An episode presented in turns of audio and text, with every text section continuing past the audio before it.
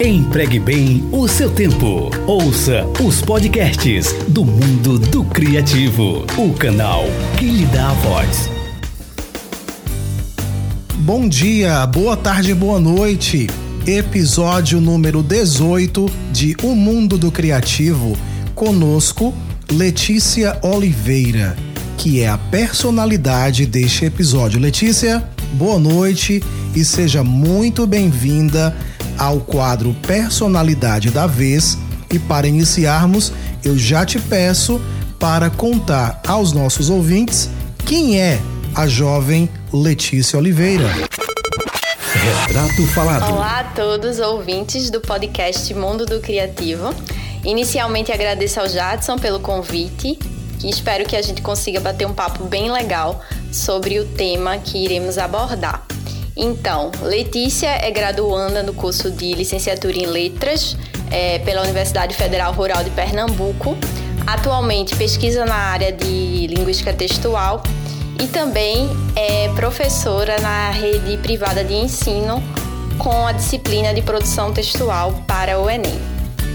Perfeito. Letícia, e para que nossos ouvintes possam conhecer um pouquinho mais sobre você, conta aí algum detalhe que não seja sobre a sua vida profissional. Conta aí uma coisa que com certeza os nossos ouvintes vão gostar de saber. Então, é, Letícia gosta muito da questão de trabalhar esses pontos da motivação, da rotina. Então, para além das pesquisas acadêmicas, eu gosto muito de tecer comentários sobre essa questão da rotina, né? Como mantê-la mais motivada diante de tantos problemas que a gente encontra nesse processo atribulado que é as nossas tarefas diárias. Então, eu trabalho com o Instagram é, que visa a popularização da linguística, o Falando Linguística, que eu tenho faz um mês. E nele eu trato de assuntos para além da linguística, como essa questão da motivação na rotina. Perfeito. Letícia, um detalhe muito importante para os nossos ouvintes. Nosso assunto hoje é os processos referenciais na redação do Enem. Porém, nós também vamos tratar de outras questões sobre a motivação, é isso? Exatamente, Jadson. Além de falar um pouquinho sobre linguística, né, como essa linguística adentra aí o universo do Enem, a gente também vai dar algumas dicas para o ouvinte sobre a questão da motivação. Ainda mais no contexto em que a gente está vivenciando, nada mais interessante do que falar pontos para melhorar essa motivação aí no dia a dia. Letícia, os processos referenciais revelam o teor argumentativo do texto. Como assim? Bem, Jardson, a discussão sobre os processos referenciais ela é bastante ampla, né? É, muitos nomes são utilizados né, para discorrer sobre esse assunto, principalmente no âmbito é, acadêmico. Porém, o que, é que a gente quer tratar aqui? Como a gente está falando sobre a redação do Enem, a gente sabe que essa redação é justamente para trabalhar essa questão argumentativa do aluno. Logo, quando a gente pensa nos processos referenciais e o teor argumentativo que esses processos referenciais revelam no texto, se faz muito necessário que esse tópico seja apresentado para o aluno, claro que com uma formatação mais didática, né? Que ele possa compreender como esses processos desenvolvidos no texto podem revelar o ponto de vista dele, a argumentação dele dentro do texto, né? Porque a gente observa que muitos alunos acreditam que para expressar o ponto de vista deles é necessário utilizar a primeira pessoa. Mas, na verdade, quando a gente começa a trabalhar esse tópico dos processos referenciais, a gente consegue revelar para o aluno que não é só por meio dessa primeira pessoa que a gente consegue expressar é, o teor argumentativo do ponto de vista desse aluno. Você acredita que aquele hábito né, de sempre quando em pessoa estamos conversando, né, pessoalmente estamos conversando, eu digo, olha, eu acho isso, eu penso isso, acaba influenciando na hora de colocar na redação. Você concorda? Concordo, Jardson. É muito comum esse eu acho, né? Eu penso e uhum. é, o aluno acaba realmente ficando bastante preso nessa ideia de opinião, né? E quando, então, quando a gente pede, enquanto professor, que ele abandone essa primeira pessoa, não que o Enem condene o aluno por isso, mas a gente acredita que para uma questão de modalização, de certa forma, é, o uso da primeira pessoa não se faz tão interessante. Uhum. Então, o aluno acaba tendo que desconstruir essa ideia ideia que por muito tempo para ele pareceu a mais correta, digamos assim. E isso não é fácil de, de ser feito, né, Letícia? Não mesmo. Constru é, desconstruir, na verdade, essas questões da língua dentro de sala de aula é sempre uma tarefa é, desafiadora, né? Verdade. Porque o aluno realmente é muito fiel a isso. Então, uhum. você tem que também convencê-lo a tentar deixar um pouco de lado é, esse tipo de prática, né? Não que ela seja condenável, mas para aquele momento não é tão interessante. Ok. Letícia, lembre-se também que o motivo de tudo é o processo. A gente pode achar que o que nos fará feliz será o chegar lá. Mas olha, a gente passa mais tempo no caminho do que no chegar lá. Então, não espere o ponto que vai descer. Curta a viagem, ela que te proporcionará as aprendizagens que permitirão o amadurecimento. Como assim? Bem, é, quando se fala em, vamos supor aqui, sonhos, né, desejos, normalmente é, a gente costuma associar isso a um ponto né? A um ponto que a gente quer alcançar, que a gente deseja chegar. E acaba que esse caminho até esse ponto, até esse lugar ideal, ele acaba sendo esquecido, né? O processo de chegar lá, ele é esquecido. E eu coloco aqui a necessidade da gente parar um pouco e perceber que o processo para chegar lá, ele é bastante relevante. Vai ser no processo que teremos as nossas experiências, que desenvolveremos as habilidades, as nossas competências. Então, chegar lá é o objetivo, certo? Mas a gente não pode esquecer que durante todo esse caminho terão momentos muito importantes que permitirão que quando chegar, quando formos chegar lá, a gente consiga estar mais maduro para a partir dali querer também alcançar outros pontos. Certo. Então, se a gente acaba focando muito nessa questão do chegar lá, a gente perde muitos momentos prazerosos e importantes do processo. Perfeito. E como você está mencionando algumas vezes aí a palavra processos, eu aproveito agora no quadro Sobrevoo Temático para perguntar o que são, Letícia, processos referenciais. Bem, Jardson, os processos referenciais em um âmbito acadêmico, a gente sintetizaria em algumas questões.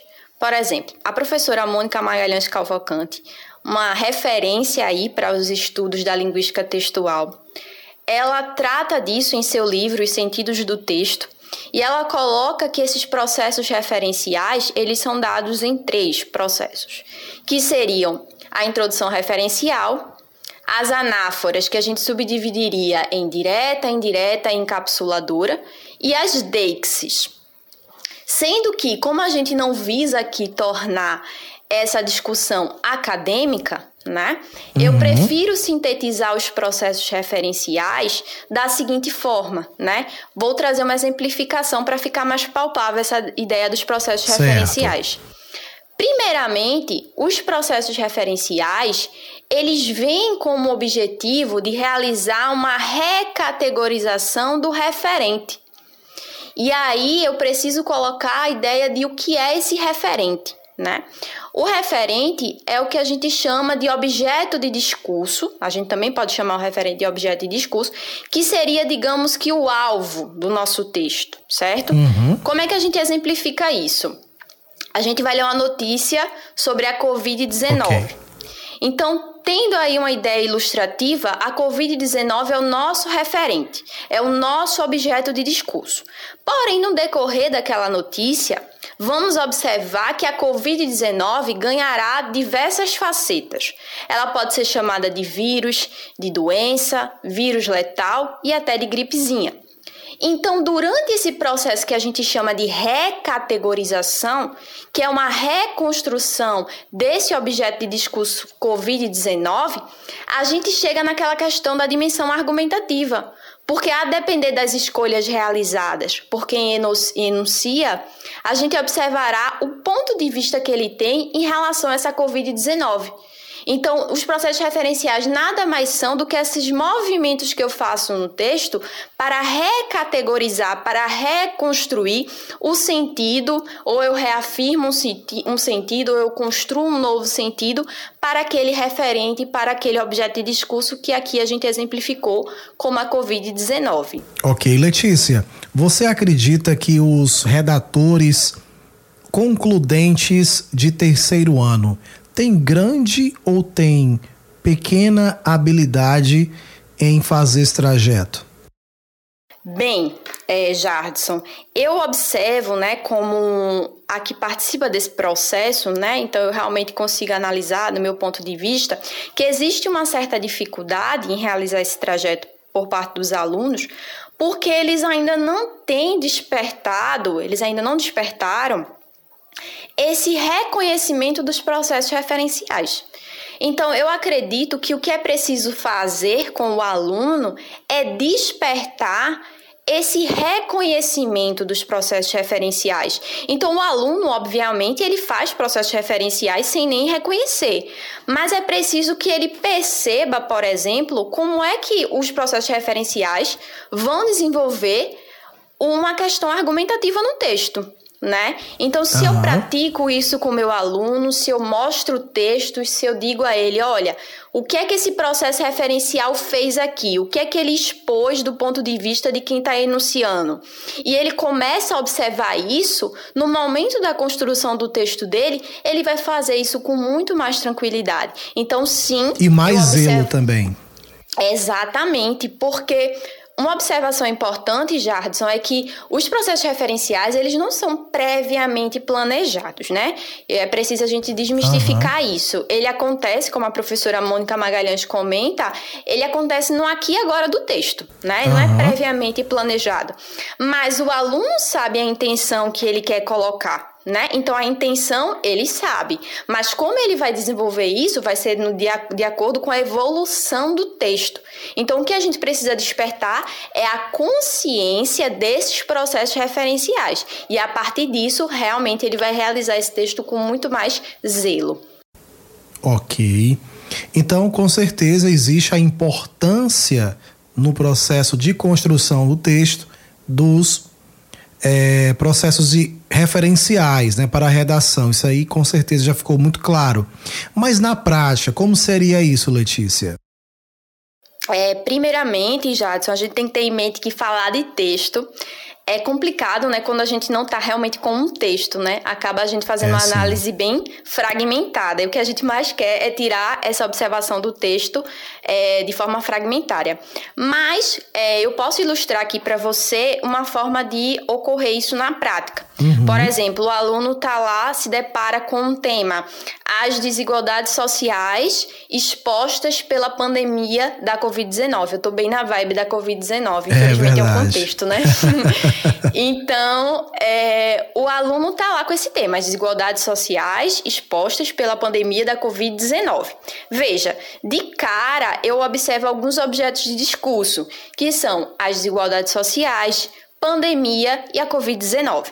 Isso são termos que, volta e meia, vão aparecer no texto desse aluno. O que eu preciso mostrar ao aluno é que ele não repetir desigualdade social, pandemia e Covid-19 tem um objetivo, né? Porque às vezes o aluno acha, eita, eu não posso copiar a desigualdade social porque eu vou estar tá repetindo. Não é bem isso. É, na verdade, ele ter a compreensão de que, a partir do momento que ele retoma a desigualdade social com um outro termo, ele está recategorizando e ele está emitindo o ponto de vista dele. Uhum. Então, como é que isso seria na prática? Por exemplo, se o aluno, para falar de, de desigualdade social, ele afirma a chaga social historicamente construída. Observe, não é mais desigualdade social, é uma chaga social que é historicamente construída. Então, ele já emite para o. Já pro o ponto corretor, de vista dele. O ponto de vista dele. Perfeito. E, e, depois, e depois que ele faz esse processo, se ele colocar esta problemática assola as sociedades e tal. Uhum. Veja, esta problemática, a gente, como analista do texto, diria que isso é um processo referencial chamado anáfora encapsuladora, que ele resume a porção do texto e vai emitir um ponto de vista. Perceba que ele chamou esse processo de desigualdade social, historicamente construído, de problemática que assola. Tá? Então, o termo problemática cuidou de resumir tudo o que ele disse.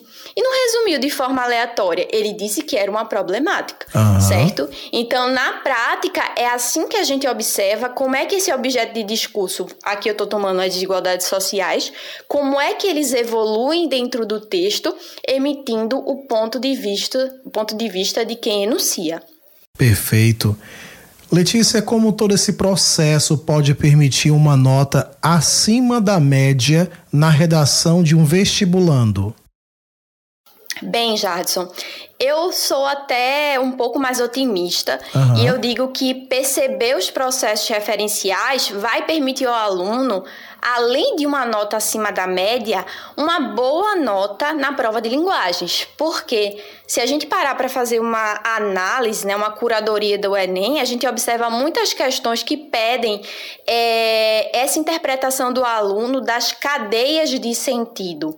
Né? Então, se o aluno consegue compreender como determinado autor é, com, por meio dos processos referenciais, constrói uma argumentação, ele consegue responder muitas questões de linguagem.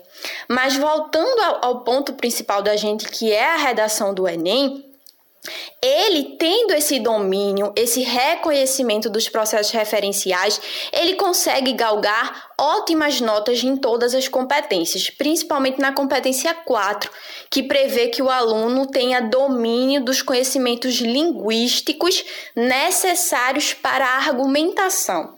E quando se fala em processo referencial, se fala em argumentação. Então, se ele tem um pleno domínio do, dos processos referenciais, ele consegue uma nota muito boa na competência 4 principalmente. E outro ponto que eu exponho, Jardson, é essa necessidade do aluno não só dominar os processos referenciais, que é o nosso foco, uhum. mas também que ele tenha um bom repertório sociocultural, que ele ouça podcasts como esse que a gente está é. fazendo aqui, porque isso ajuda muito, né? E o aluno tendo todo esse repertório, ele consegue fazer evoluir o texto, porque muitas vezes o aluno diz: Eu não sei o que dizer. Uhum. Infelizmente, para o professor é muito difícil ainda, pelo menos em certos espaços, desenvolver esse ter que dizer, né? Porque isso requer tempo, isso requer que o aluno leia bastante. E os alunos, embora atualmente nas redes sociais estejam expostos a muitos textos, às vezes é uma leitura rápida, é uma leitura superficial, não tem uma reflexão aprofundada. Então, quando chega na hora para escrever 30 linhas, ele trava, né? É ele verdade. não tem o que dizer. Ouvir então, podcast é desse é importante. é muito mais. É, é, é, consegue realmente colocar muito mais do que uma leitura rápida de texto, porque aqui há uma conexão maior. Você parou para ouvir, né? Então, de fato, o efeito é bem diferente. Letícia, Exatamente. mas como você também gosta, né? Eu sei, de falar sobre motivação, o que que você poderia nos trazer como conselho, Letícia, aos ouvintes, né, do nosso podcast é sobre essa temática, esse, esse assunto, né? Motivação. Bem, Jades, é bem interessante falar sobre isso, porque hoje em dia a gente vive um dilema muito grande. Falar sobre motivação, você tem que ter um certo cuidado, porque as pessoas acabam julgando você de certa forma de falar, ah, você é sempre motivado, você está sempre positivo? Não, né? A gente tem nossos dias, a gente tem nossos problemas, então não é todo dia Sim. que todo mundo está pronto para dar a dica de motivação, né? Mas é eu acredito, é, por experiência própria, né, que eu fui evoluindo um pouco nesse conceito. Eu deixei de achar isso como algo que não tem importância, que, vamos supor, as pessoas disseminam, mas na verdade não são motivadas, e passei a tentar acreditar no fato. E aí eu percebi uma melhora, né? Não é aqui uhum. fazendo mexendo em nada, mas eu percebi uma melhora na minha rotina né? Quando eu comecei a entender que a rotina também faz parte do processo e que é preciso que a gente, é, man, é, que a gente mantenha de certa forma, essa rotina de uma forma motivada. E qual é a minha dica? Bem, primeiramente você precisa se conhecer, saber o que faz bem a você. Porque, por exemplo, eu posso dar uma dica X e você dizer: ah, isso comigo não funciona. Uhum. Primeiro, a gente tem que estar tá aberto para tentar certas coisas. Eu vou dar até um exemplo. Eu não sou uma pessoa que gostava de estar tá estudando com música. Eu achava isso totalmente um absurdo. E aí eu fui tentando introduzir, porque eu via que muita gente se concentrava com muita música. gente fazia, né? Exatamente, e muita gente fazia esse processo e tinha bons resultados. E aí, o que, que eu fiz? Eu procurei algumas playlists em relação à música, percebi que tem que ser instrumental, porque se for de outro tipo, realmente não, não vou ficar uhum. concentrada. E eu percebi que realmente você tem uma evolução nos seus estudos conforme você vai ouvindo aquelas músicas. Então eu digo assim, você tem que estar aberto para as dicas de motivação, mas também tem que saber o que é que dá certo para você e o que é que não dá. Então eu diria que primeiramente para você se conhecer, saber o que é que é bom para você, o que é que não é. Se você não se conhece, faça esse processo porque todo dia a gente está no eterno se conhecer, né? É sim. Então é importante você, por exemplo, eu tenho uma rotina de estudos. Então vamos tentar colocar essa rotina de estudos mais organizada, né? Eu falo do meu ponto de vista quando eu passei a usar coisas muito simples post-its, adesivos, organizar minha agenda. Isso me fez bem, né? A minha página, o Falando Linguística no Instagram, me fez bem e aquilo ali serve também para os meus estudos.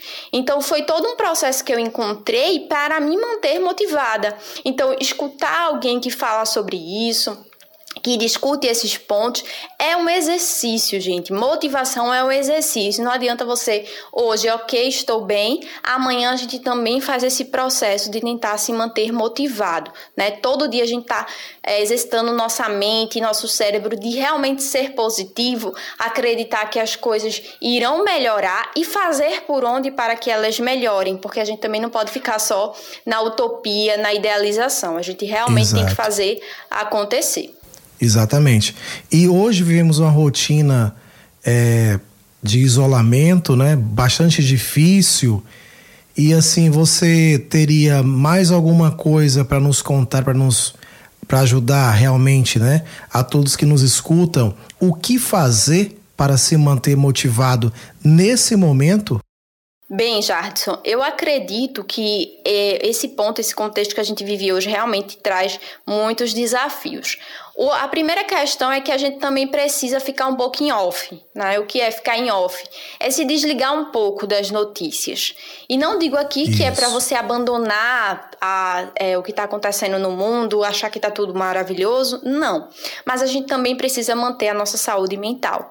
Então é preciso que a gente desligue lá aquelas, aquelas palavrinhas que estão relacionadas com a questão do, da pandemia em si, é, de toda essa questão que envolve a sociedade atualmente. Então, é preciso que a gente se desligue um pouco disso, tenha um momento nosso. Eu acho que até a questão da meditação, ela é muito interessante também, ajuda muito. Conheço muitos relatos de meditação que realmente é, foram bastante fortuitos para quem realizou. Ter um momento seu, um momento com a sua família, com alguém que você está junto, com seus amigos, de conversa, de diálogo, que não entre tanto nesses assuntos tão pesados, né? Porque isso costuma pesar as conversas, deixa a gente mais para baixo e a gente às vezes não consegue nem evoluir no nosso dia porque a gente fica preso Perfeito. nessas informações.